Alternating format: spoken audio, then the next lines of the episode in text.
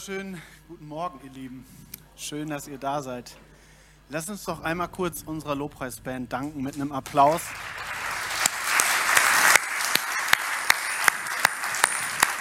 Ich finde das so stark, dass wir wirklich eine ganz bunte Truppe hier auf der Bühne vertreten haben und dass irgendwie alle Generationen beteiligt sind. Wir feiern heute Pfingsten. Ich freue mich auf mich jetzt auf diese nächste Zeit. Ich bin ein bisschen nervös, aber ist okay. Ich äh, bin einfach gespannt, was Gott tun möchte heute. Und ähm, ich glaube, wir dürfen gespannt sein. Wir dürfen mit Erwartung kommen in diesen Gottesdienst, in diese Predigtzeit jetzt. Und mir ist wichtig, dass das hier heute nicht einfach eine Show ist, sondern dass wir wirklich Gott erleben. Und deswegen möchte ich nochmal bewusst dafür beten. Herr, ich ich stehe vorne und bin, ja, ich, ich kann hier nicht selber veranstalten. Ich kann zwar eine schöne Rede halten, Herr, aber wir brauchen dich. Wir sehnen uns nach dir, Herr. Und wir wünschen uns, dass wir, dass wir Pfingsten erleben dürfen, hier bei uns. Und darum bitte ich dich, komm du mit deiner Gegenwart.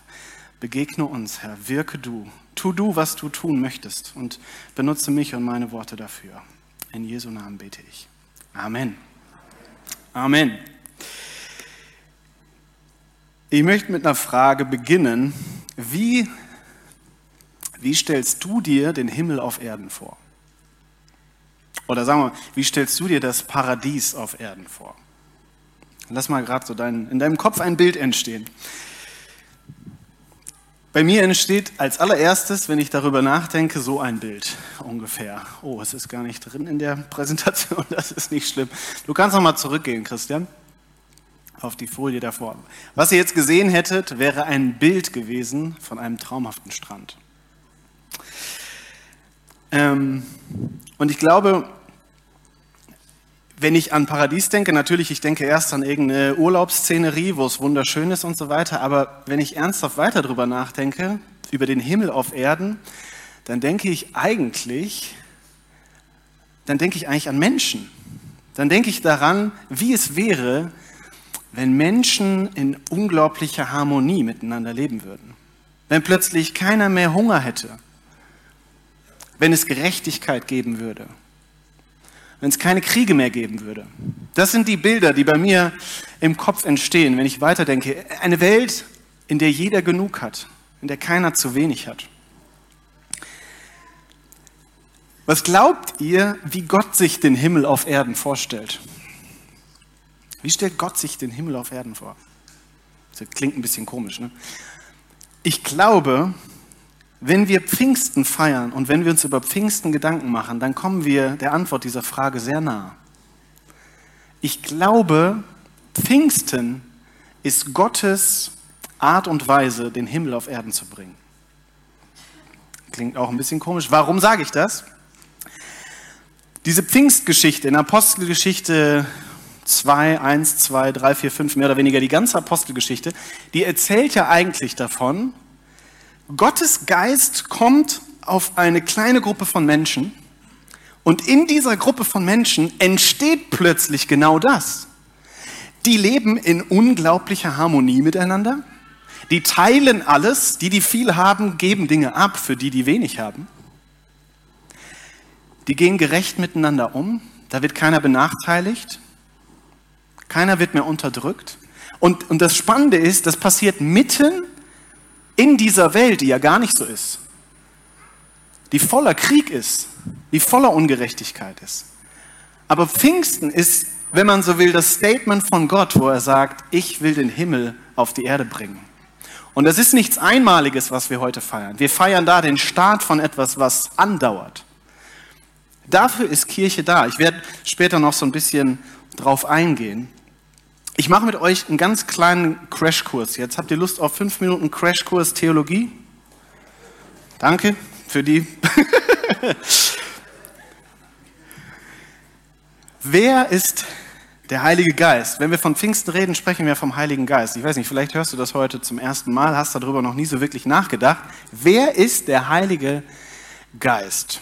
Und die wichtige Frage, die man eigentlich davor beantworten muss, ist, Wer ist Gott und wie ist Gott? Wenn man jetzt die Bibel nimmt, das ist ja praktisch das, was Gott benutzt, um von sich zu sprechen, dann stellen wir auf der einen Seite fest, Gott sagt, ich bin der Einzige. Ich bin ein Gott. Es gibt keine anderen Götter neben mir. Und das liest du ganz am Anfang der Bibel und das siehst du auch noch ganz am Ende der Bibel. Gott spricht immer von sich als ich bin einer. Und dann gibt es aber, irgendwann kommt das so langsam auf, stellt sich heraus, Gott stellt sich selbst vor als der Vater. Gott der Vater. Und dann taucht plötzlich ein Mensch auf, der immer von Gott als dem Vater redet. Und dieser Mensch heißt Jesus. Es stellt sich dann heraus, Jesus redet die ganze Zeit davon und sagt, wer mich sieht, der sieht den Vater. Oder ich und der Vater sind eins. Und Jesus tut Dinge, die eigentlich nur Gott tun kann. Und es stellt sich mehr und mehr raus, die Bibel redet auch von dem Sohn, von Jesus als Gott. Das ist ja schon ein bisschen mindblowing, finde ich. Aber es wird noch besser. Jetzt taucht irgendwann der Heilige Geist auf. Und die Bibel nennt auch den Heiligen Geist Gott. Jetzt sehen wir hier eine spannende Gleichung, oder? Eigentlich steht hier 1 ist gleich 3. Da kommen wir mit unserer Schulmathematik wahrscheinlich nicht so gut hinterher. Geht nicht so ganz auf. Aber ich sage es jetzt einfach mal ganz platt. Also über diese Thematik hier schreiben seit 2000 Jahren irgendwelche weisen Theologen Bücher. Und sie sind bis heute nicht fertig damit geworden. Sie können irgendwie es einfach nicht ganz greifen. Aber die Bibel oder Gott offenbart sich uns durch die Bibel so. Deswegen ist es ganz gut, es gibt dieses äh, schöne Wort Dreieinigkeit. Also nicht Dreiheit, drei verschiedene, und auch nicht nur Einheit, einer, sondern drei und eins und das irgendwie zusammen. Es scheint wie ein Denkfehler zu sein, aber Gott zeigt sich so. Und ich lade uns ein, lassen wir uns darauf ein, lassen wir Gott Gott sein. Vielleicht können wir ihn auch gar nicht ganz begreifen. Ist ja so ein bisschen so, als würde ich ein Bild malen und ein Smiley drauf malen. Der Smiley, der kann mich auch nicht ganz begreifen in meiner Komplexität, wie ich aufgebaut bin, was ich alles tue und denke und so weiter. Und so denke ich manchmal von mir. Vielleicht kann ich Gott nicht ganz begreifen. Und ich lade euch ein, lasst uns Gott so annehmen, ihm so begegnen, wie er uns heute sich zeigt. Jesus sagt mal an einer Stelle, er sagt, glaubt mir, es ist gut für euch, dass ich weggehe, denn wenn ich nicht von euch wegginge, dann käme der Helfer nicht zu euch. Wenn ich aber gehe, werde ich ihn euch oder werde ich ihn zu euch senden. Und wovon Jesus hier spricht, ist der Heilige Geist. Und das finde ich spannend. Jesus, also ich meine, ich würde alles dafür geben, mal eine Stunde mit Jesus auf dieser Welt zu verbringen, ja? Aber was sagt Jesus hier? Jesus sagt, glaub mir, es ist besser, wenn ich weggehe und er kommt. Das ist besser für euch. Jetzt kann man sich natürlich viele Fragen stellen, warum ist das so? Aber ich finde es einfach spannend, dass Jesus das von sich aus sagt. Wer ist jetzt dieser Heilige Geist? Wir kommen zurück zu dieser Frage. Und er ist so vieles. Wir könnten eine ganze Predigtserie darüber machen. Ich will euch einen kleinen, ganz kleinen Überblick geben paar Bibelstellen, die etwas über ihn sagen. Der Heilige Geist ist, er ist unser Tröster, er ist unser Beistand, Lehrer, er befreit uns, er offenbart uns, er führt uns auf einem Weg, er betet für uns und er ermutigt uns. Und man könnte die Liste noch endlos weiterführen. Ich fasse es mal so zusammen. Der Heilige Geist ist Gottes persönliche Kraft in uns, bei uns, mit uns, durch uns, für uns und so weiter. Er ist Gott mit uns. Und zwar nicht nur mit Stefan, sondern mit allen von uns. Das wollte ich mal vor dieser Predigt ganz kurz klar machen, damit wir wissen, über wen sprechen wir, wenn wir über Pfingsten sprechen. Wir machen jetzt einen ganz kleinen Sprung. Wir werden heute nicht über die Pfingstgeschichte sprechen. Wir werden über eine Geschichte sprechen, die findet ungefähr 20 Jahre später statt. Und zwar auch nicht in, äh, im alten Israel, sondern im alten griechischen, oder nee, das ist eigentlich heute die Türkei, aber ich sage jetzt mal so in dieser Region, in Kleinasien, so hat man das früher genannt. Und wir sprechen über eine, wir sprechen über eine Stadt, die zur damaligen Zeit eine absolute Metropole war. Also von der Größenordnung her, wenn man das mit heute vergleichen würde, wäre das wahrscheinlich sowas wie New York oder London oder Shanghai oder sowas. Wenn wir es jetzt mal hier in, unsere, in unser Land runterbrechen, würde ich sagen, sowas wie Köln zum Beispiel. Ja, also wirklich ein Riesending, wo endlos viele Leute waren. Diese Stadt heißt Ephesus. Und in Ephesus, da gab es dieses wunderschöne Gebäude. Jetzt denkst du dir, ja schön, sieht, sieht halt aus wie so ein griechischer Tempel oder so. Ja, wenn du einen Menschen, der in Ephesus lebte zur damaligen Zeit, fragen würdest, würde der sagen, es ist nicht irgendein Tempel, das ist der Tempel. Es ist der Tempel der Artemis in Ephesus. Artemis war eine griechische Göttin und dieser Tempel gehörte zu den sieben Weltwundern damals. Leute sind aus der ganzen bekannten Welt nach Ephesus gepilgert, um hier anzubeten. Diese Stadt war ein kulturelles und religiöses Epizentrum. Ja, wenn du was werden wolltest, dann bist du nach Ephesus gegangen. Und jetzt werden wir gleich von einer Geschichte hören, die sich genau in dieser Stadt abspielt. 20 Jahre nach Pfingsten. Und ich lade dafür, damit ihr jetzt nicht nur mir zuhören müsst, mal den Simon nach vorne ein. Der wird uns diese Geschichte vorlesen. Ihr könnt hier hinter mir mitlesen. Lasst euch darauf ein, es dauert vielleicht ein bisschen länger, aber ich glaube, es lohnt sich. Danke, Simon. Ich lese einmal für euch aus der Apostelgeschichte 19.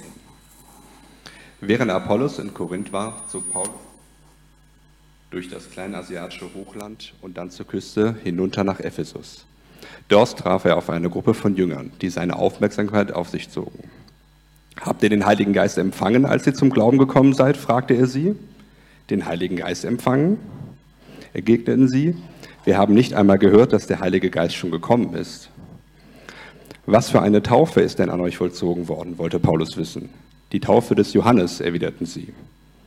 Da sagte Paulus, Johannes rief das israelitische Volk zur Umkehr auf und taufte die, die seinen Aufruf folgten aber er verband damit die Aufforderung, an den zu glauben, der nach ihm kommen würde, nämlich an Jesus.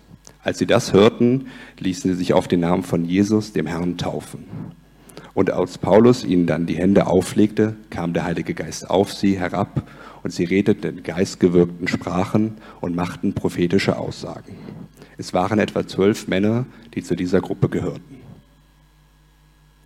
Drei Monate lang ging Paulus regelmäßig in die Synagoge von Ephesus und sprach dort frei und offen über das Reich Gottes und alles, was damit zusammenhängt. Er diskutierte mit den Synagogenbesuchern und versuchte sie von der Wahrheit und seiner Botschaft zu überzeugen. Doch einige von ihnen verschlossen sich dem, was er verkündigte und waren nicht bereit, das Evangelium anzunehmen. Stattdessen redeten sie vor allen Versammelten abfällig über die neue Glaubensrichtung. Daraufhin brach Paulus den Kontakt mit ihnen ab. Zusammen mit denen, die Jünger des Herrn geworden waren, trennte er sich von der jüdischen Gemeinde und sprach von da an täglich im Lehrsaal eines, Namen, eines Mannes namens Tyrannos. Das tat er volle zwei Jahre lang, sodass nach und nach die ganze Bevölkerung der Provinz Asien, Juden wie Nichtjuden, die Botschaft des Herrn hörte. Dazu kam, dass Gott durch Paulus ganz außergewöhnliche Dinge geschehen ließ. Die Leute nahmen sogar Tücher, mit denen Paulus sich den Schweiß abgewischt hatte, oder Schürzen, die er bei seiner handwerklichen Arbeit getragen hatte, und legten sie auf die Kranken. Mit dem Ergebnis, dass die Krankheiten verschwanden und dass bei den Besessenen die bösen Geister ausfuhren.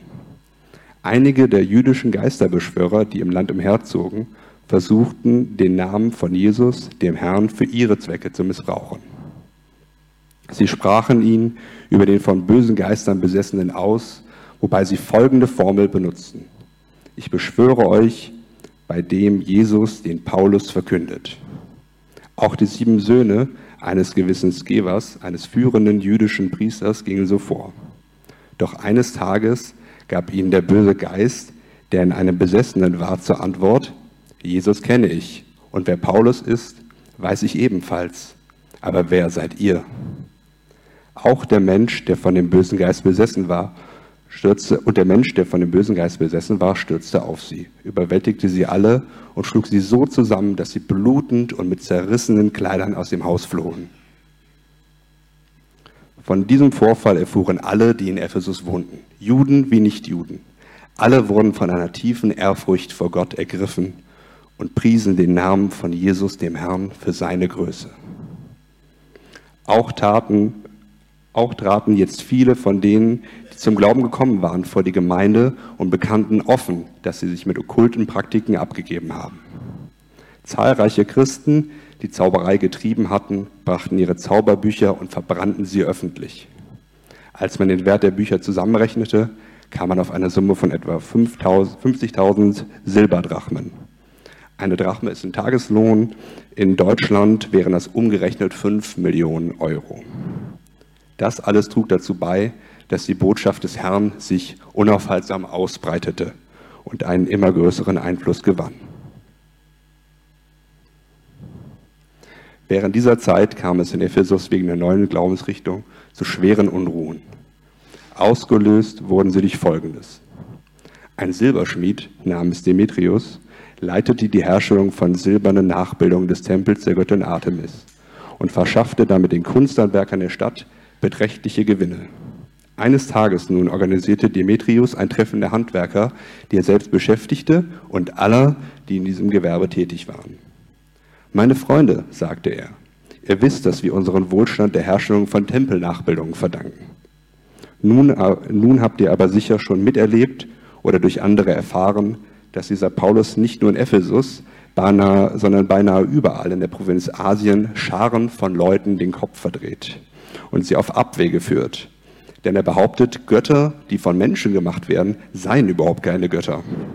Damit droht nicht nur unser Berufsstand in Misskredit zu geraten, nein, es besteht auch die Gefahr, dass jede Achtung vor dem Tempel der größten Göttin Artemis verloren geht.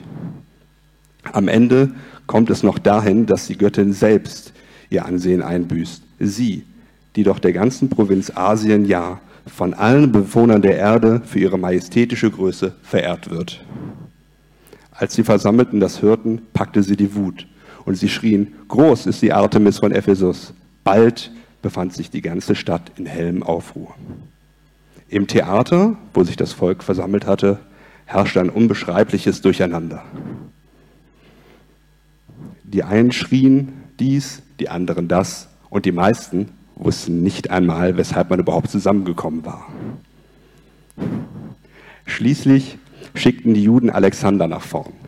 Alexander ließ sich von einigen aus der Menge über den Anlass der Zusammenkunft informieren und versuchte dann, sich mit einer Handbewegung Gehör zu verschaffen. Er wollte, dem, er wollte vor dem Volk eine Erklärung zugunsten seiner Landsleute abgeben. Doch sobald die Versammelten merkten, dass er Jude war, begannen sie alle wie aus einem Mund zwei Stunden lang zu schreien, groß ist die Artemis von Ephesus.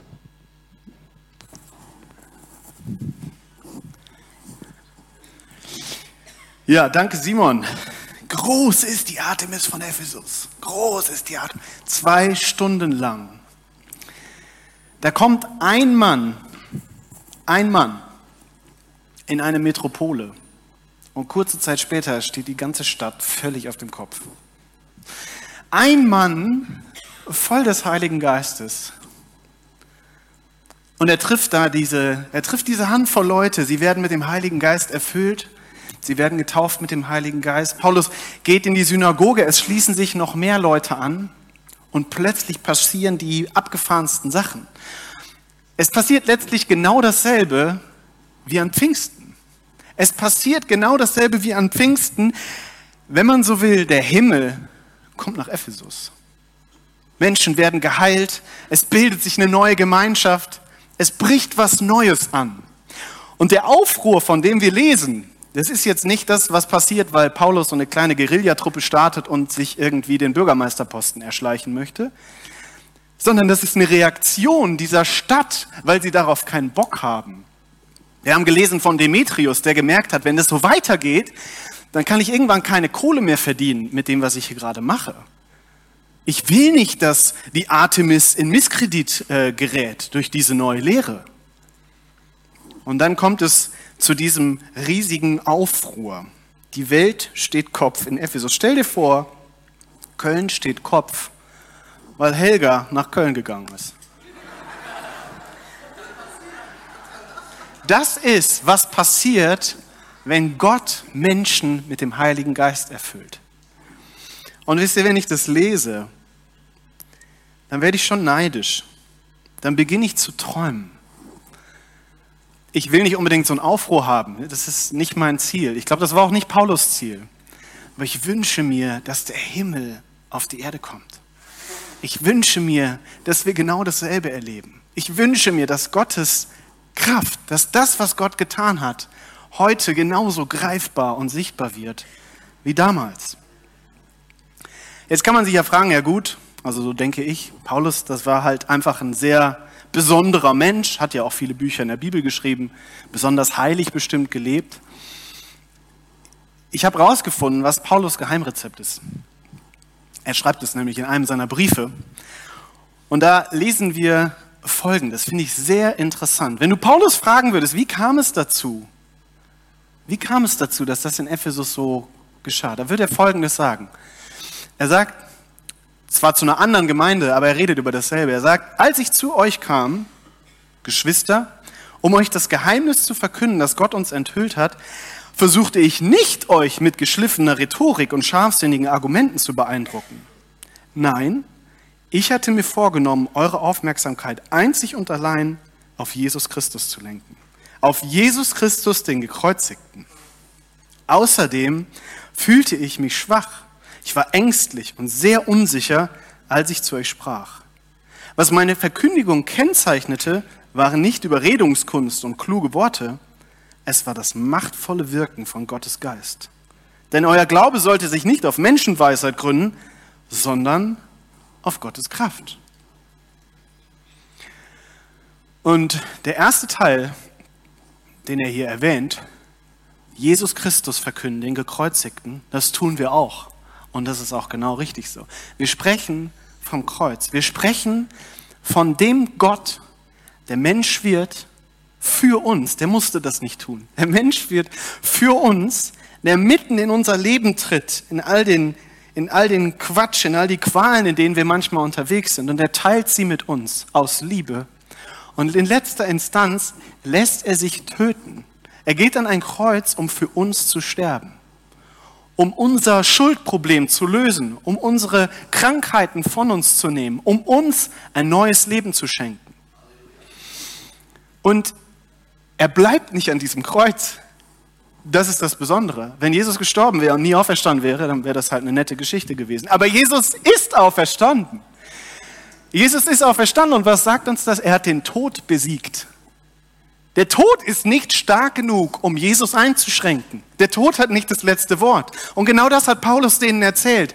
Paulus hat gesprochen von einem Gott, der stärker ist als alles andere. Nichts kann sich diesem Gott in den Weg stellen.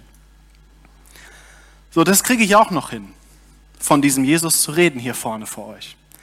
Aber der zweite Punkt, sich auf Gottes Kraft zu verlassen, das ist schon herausfordernder für mich. Wisst ihr warum? Weil ich es nicht in der Hand habe. Ich kann das nicht, ich kann das nicht kontrollieren. Ich habe diese Predigt vorbereitet und ich habe festgestellt, und es hat mein Herz gebrochen, ich habe festgestellt, wie oft ich schon Predigten vorbereitet habe und ich habe mich nicht, ich habe mich nicht an Gott gewandt. Ich war nicht abhängig von Gott. Wisst ihr, ich kann, ich habe, ich habe jahrelang Theologie studiert. Ich kann mich hier hinstellen und ich habe gelernt, wie man einen tollen Vortrag hält. Und das ist auch schön und gut. Aber das ist nicht der Sinn der Sache. Dafür sind wir nicht hier. Nur Gott kann Pfingsten lebendig machen. Keine, keine tolle Predigt kann das. Nur Gott kann das. Aber mich von Gott abhängig zu machen, fällt mir unglaublich schwer. Warum?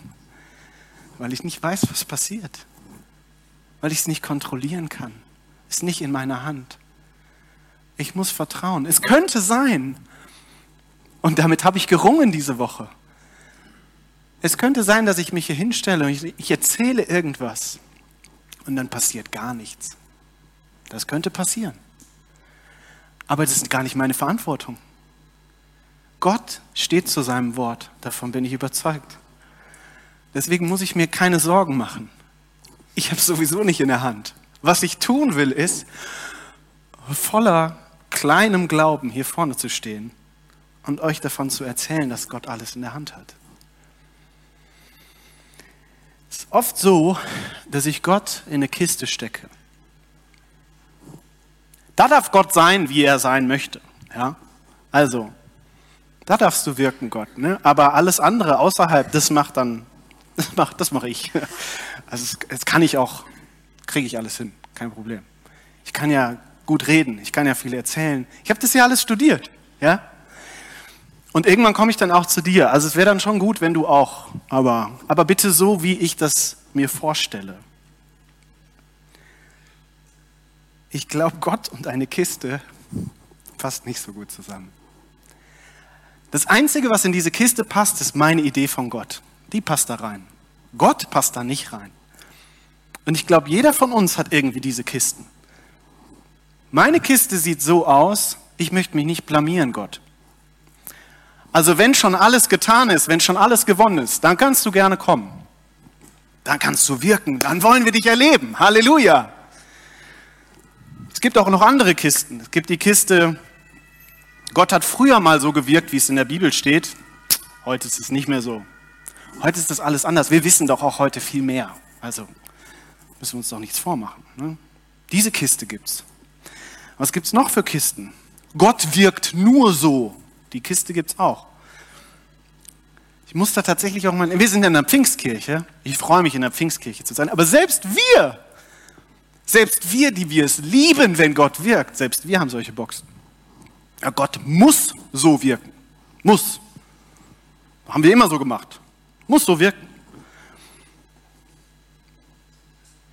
Es gibt auch die Box.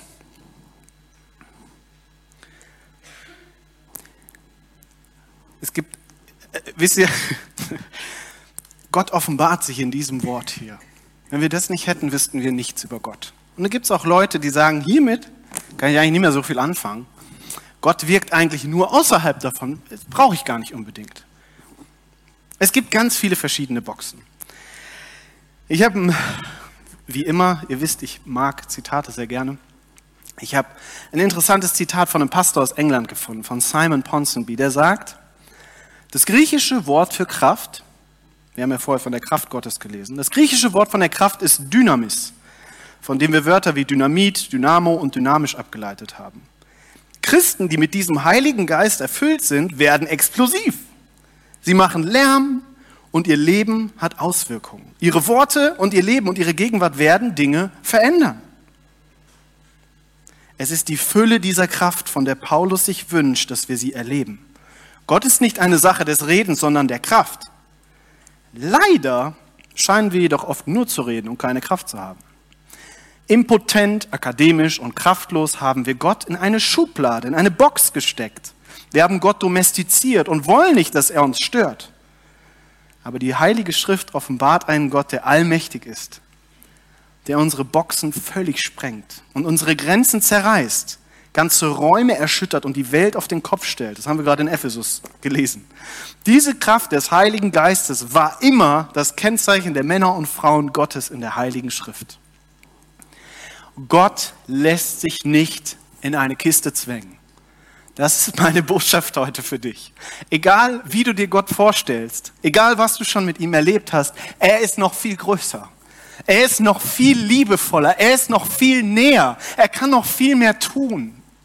Und das sage ich dir nicht als jemand, der das schon alles erlebt hat. Das sage ich dir als jemand, der Gott erlebt hat in dieser Woche und festgestellt hat, ach du meine Güte, ich habe dir das eigentlich schon gar nicht mehr zugetraut. Ich habe festgestellt, ich glaube das gar nicht. Und deswegen ist es schon komisch, dass ich hier heute Morgen stehe und euch irgendwas darüber erzähle. Ich glaube, mir geht es da nicht anders als euch. Wenn wir Gott nicht in eine Kiste zwängen können, sondern nur unsere Idee von ihm, dann ist es so, dass das, was Gott tut und das, was er ist, nicht von uns kontrolliert werden kann. Weil Gott ist eine Person, Gott ist ein Gegenüber, Gott ist ein Du, Gott ist ein Ich. Und genau das ist es, was Paulus sagt. Und das finde ich so beeindruckend an Paulus. Er sagt, ich habe einfach Jesus gepredigt. Und ich habe darauf vertraut, dass Gott wirkt. Das ist, was der, das war sein Geheimrezept. Ziemlich fancy. Er sagt, ich kann nur glauben, ich kann nur bitten, ich kann nur vertrauen. Und natürlich, was die Grundlage war, er wusste, Gott ist gut. Paulus hat Gott vertraut, er kannte Gott, den immer besser kennengelernt. Und er wusste nicht alles über Gott, keineswegs. Er konnte Gott auch nicht berechnen oder so. Aber er hat ihm vertraut. Er hat ihm vertraut, weil er glaubt, Gott ist gut. Gott ist etwas zu groß für unsere Boxen. Und ich will mal kurz mit euch durchgehen. Ihr wisst doch, ich bin passionierter Maler. Ihr jetzt wahrscheinlich schon öfter gesehen. Was geschieht, ups, Entschuldigung, was geschieht, wenn Gott uns in seinem Heiligen Geist, durch den Heiligen Geist begegnet? Das bin ich. Das bin ich. Und ich glaube, es gibt ja ganz viele verschiedene religiöse Praktiken, wie man mit dem Übernatürlichen oder wie man mit dem Spirituellen oder wie man mit Gott in Verbindung treten kann. Das Besondere am christlichen Glauben ist, und das ist es, was du permanent lesen kannst, wenn du im Neuen Testament guckst, die Voraussetzung, um Gott zu begegnen im Neuen Testament, ist nicht, dass du perfekt bist, ist auch nicht, dass du super viel weißt über Gott, sondern die Voraussetzung ist, dass du mächtig Durst hast. Dass du Durst hast nach einer Begegnung mit Gott. Das ist die Voraussetzung. Mehr musst du nicht mitbringen. Und was dann passiert ist, es findet eine Begegnung statt. Und zwar mit einer Person. Nicht mit einer ominösen, flatterhaften Kraft, sondern mit einem Gegenüber, der mit uns sprechen möchte, der einen Plan für uns hat, der uns das Beste will. Und diese Begegnung mit Gott, die führt zu etwas. Es ist nämlich so, dass Gott von sich sagt, ich möchte in dein Leben, in dein Herz einziehen. Ich möchte da wohnen. Die Bibel spricht manchmal davon, von einem Tempel, dass wir der Tempel des Heiligen Geistes sind. Ich habe euch vorher diesen Tempel gezeigt. Früher ist man zu Tempeln hingefahren, um Gott zu treffen. Was sagt Gott? Er, Gott sagt, ich möchte, dass du mein Tempel wirst. Deswegen zieht er in uns ein. Wir sprechen dann oft vom Herzen. Er zieht in unser Herz ein. Und auch das ist jetzt nichts, was einfach dann nur so darum steht oder so, sondern das führt dazu, Gott verändert dieses Herz, Gott formt dieses Herz, er füllt uns mit seiner Liebe, er begegnet uns. Und wir werden innerlich immer mehr verändert, wir werden aufgeladen mit dieser Gegenwart Gottes. Und jetzt geht es aber noch weiter, Gott hört da nicht auf, der gießt praktisch permanent seine Gegenwart auf uns drauf. Und dann kann das nicht einfach nur in uns drin bleiben, sondern es tritt aus uns heraus. Wir sprechen von der Frucht des Geistes. Das bedeutet nichts anderes als die Folge davon, dass wir mit Gott in Verbindung sind. Die Frucht des Geistes ist Liebe, Friede, Freude, Demut, Selbstbeherrschung und so weiter und so fort. Das tritt aus uns heraus, das wird greifbar für andere. Und jetzt kommt der Clou. Es passiert alles aus einem Grund.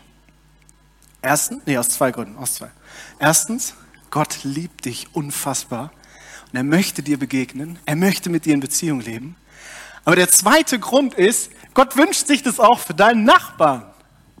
Er möchte, dass seine Gegenwart auf andere Menschen überspringt, dass seine Liebe überfließen kann aus dir in das Leben von anderen Menschen hinein. Und wisst ihr noch, was ich am Anfang gesagt habe? Pfingsten heißt, Gott bringt den Himmel auf die Erde. Und das ist seine Technik. Genau so macht Gott das.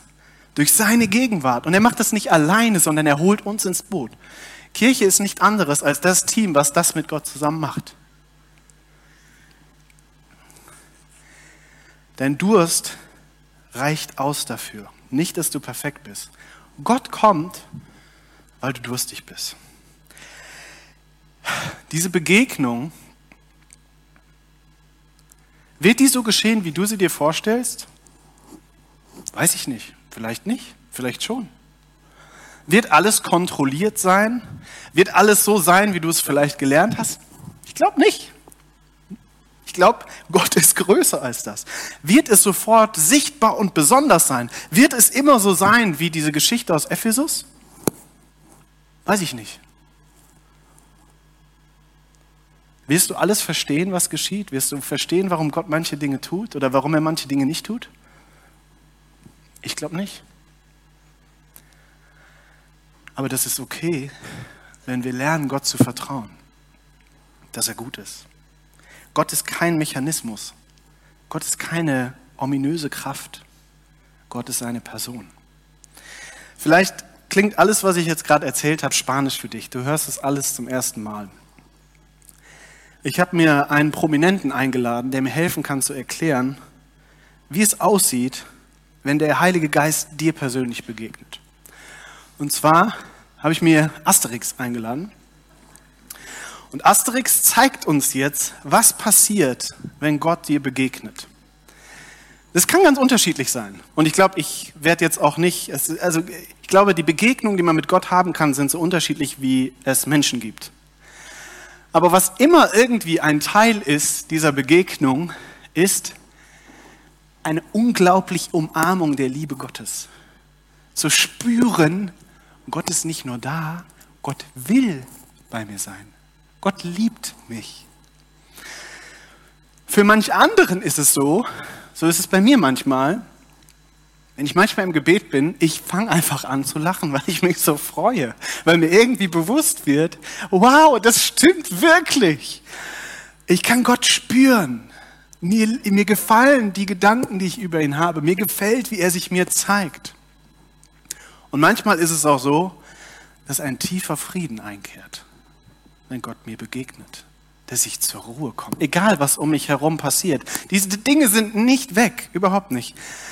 Aber in dieser Begegnung mit Gott, da kommt so ein Friede in mein Leben, in meine Gedanken, in mein Herz. Und wisst ihr, wie ich gerade gesagt habe, zwei Punkte. Erstens, Gott liebt dich und deswegen will er dir begegnen. Aber zweitens, Gott möchte dich ausstatten für einen Dienst, den du selber gar nicht machen kannst. Er möchte, dass du mit in sein Team Himmel auf die Erde bringen kommst. Er möchte dich ausstatten mit Dingen, die du dir gar nicht vorstellen kannst. Er will aus dir eine Person machen, die noch viel liebevoller ist, als du das selber jemals sein könntest. Er möchte, dass du und er so eng zusammen sind, dass seine Kraft auf dich kommen kann.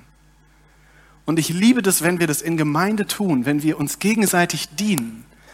In Dingen, die man vielleicht erklären kann und auch in Dingen, die man nicht erklären kann. Dann sprechen wir von den Gaben des Geistes wenn Gott manche von uns gebraucht, um prophetische Worte zu sprechen für andere Personen, in das Leben von anderen Personen hinein, was niemand wissen kann.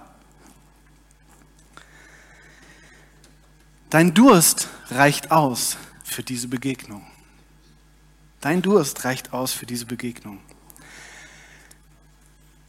Wir feiern heute Pfingsten und wir wollen beten dafür, dass Gott uns erfüllt. Wollt ihr das? Wollt ihr diese Begegnung mit Gott? Es kann für uns ganz unterschiedliche Dinge bedeuten. Aber ich lade euch ein, diese Begegnung mit Gott, das ist so wunderbar. Das Herz Gottes ist so voller Liebe, es ist so wunderschön. Gott zu begegnen ist, ist einfach das Herrlichste, was ich mir vorstellen kann. Und wenn du Durst nach Gott hast, lass uns, lass uns gerne zusammen aufstehen. Wenn du möchtest, steh auf ganz gerne deine Augen schließen. Es kann wirklich ein Moment für dich zwischen dir und Gott sein. Da spiele ich jetzt gar keine Rolle und auch die anderen Menschen um dich herum. Gott möchte mehr tun, als du dir vorstellen kannst. Er möchte dir begegnen. Er möchte dir deine Augen öffnen für seine Herrlichkeit. Er möchte in dein Herz kommen. Er möchte dich heilen, innerlich und äußerlich. Er möchte dich stärken. Er möchte dich aufrichten. Er möchte dich erfüllen, er möchte dich in seinen Geist hineintaufen. Er möchte dich versenken in seinem Geist. Und du musst da keine Angst vor haben, dass da irgendwas Komisches oder Schlimmes bei passiert. Ja, vielleicht sieht es manchmal komisch aus, wenn jemand erfüllt wird mit dem Heiligen Geist.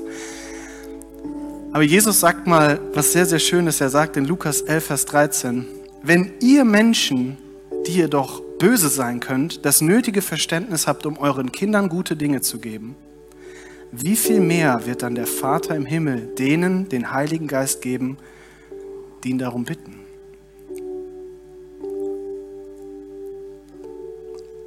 Ich lade euch ein, wenn ihr durstig seid, vielleicht, ihr könnt gerne eure Hände einfach vor euch öffnen oder für dich einfach, nimm einfach irgendeine Geste ein, zeig Gott, wenn du durstig bist, dann, dann zeig es ihm einfach.